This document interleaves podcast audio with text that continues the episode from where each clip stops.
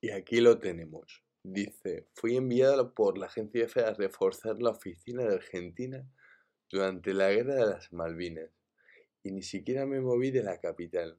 No tuve oportunidad de viajar al sur, al sur del país, donde el conflicto se vivía con más intensidad, mucho menos a las islas en disputa, a donde solo iban los periodistas que el gobierno argentino escogía. Nada extraordinario ocurrió en Buenos Aires, ni anécdotas o aventuras que reseñar. Fue un trabajo monótono que me llevaba cada día durante un par de meses del hotel a la oficina y de la oficina al hotel.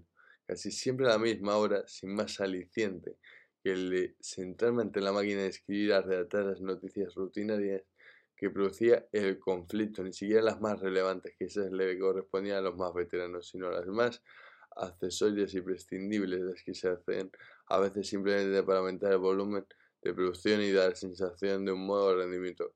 Y, sin embargo, algo pasó en Buenos Aires, cambió mi futuro. Algo generaron las semanas transcurridas allí, o la gente con la que traté que produjo un impacto decisivo en los años posteriores. De alguna forma, en Buenos Aires descubrí América. Aunque mucha gente crea que Argentina no es América, sino Europa. Eh, yo descubrí un ritmo de vida distinto, más calmado, un carácter diferente, más amable. Todo parecía más excitante y sorprendente, también más festivo y cercano. No sé con exactitud algunas emociones se correspondían solo con la inocencia de un muchacho inexperto que disfrutaba con cualquier novedad. Unas de las primeras impresiones América sobre América Latina fueron después desmentidas por una realidad mucho más prosaica y brutal.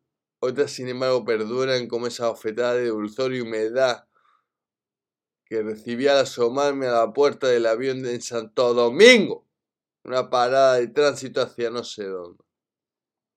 Otro aspecto importante de aquella estancia en Argentina fue la de perfilar el futuro de mi carrera. Me gustó el trabajo ordenado y preciso que hacían cada día aquellos grandes periodistas de la oficina de la agencia F. Me impresionaron sus conocimientos y su experiencia, que me transmitían entre simpáticas anécdotas al mismo tiempo que me enseñaban a preparar y compartir el mate. Me convenció su, entenderlo Luis Foy, que era entonces corresponsal en Londres de la vanguardia y había sido enviado para seguir la guerra desde Buenos Aires. Poco más adelante recogeré aquí sus puntos de vista, pero adelanto que todas aquellas charlas con Foy en torno eh, a un café o a un licor en la noche, nuestros paseos por las avenidas de la Recoleta en los tiempos muertos, y las largas esperas de acontecimientos, las recomendaciones de Luis, sus observaciones maduras y llenas de sentido común, sus referencias cultas a la historia de nuestra profesión, jugaron un papel muy importante en mis resoluciones. En Buenos Aires, en 1982, exactamente 40 años en el momento de escribir estas líneas, decidí que quería vivir en ese continente y que quería ser corresponsal. Los misioneros del Cha no había contemplado hasta entonces ninguna de esas dos posibilidades.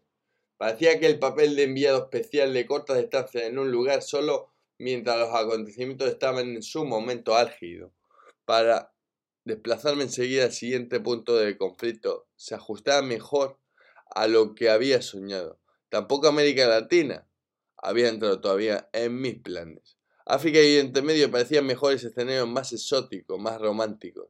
Mi primera experiencia sobre el terreno había sido en Guinea Ecuatorial y África parecía mi destino inexorable. He conocido a muchos periodistas. Acabar, a, muchos periodistas para acabar convertidos en expertos de cualquier materia simplemente porque ese era el tema del primer encargo que tuvieron.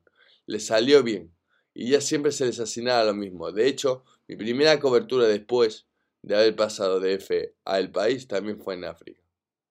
Vale, esto es de Digan la verdad Antonio Cano.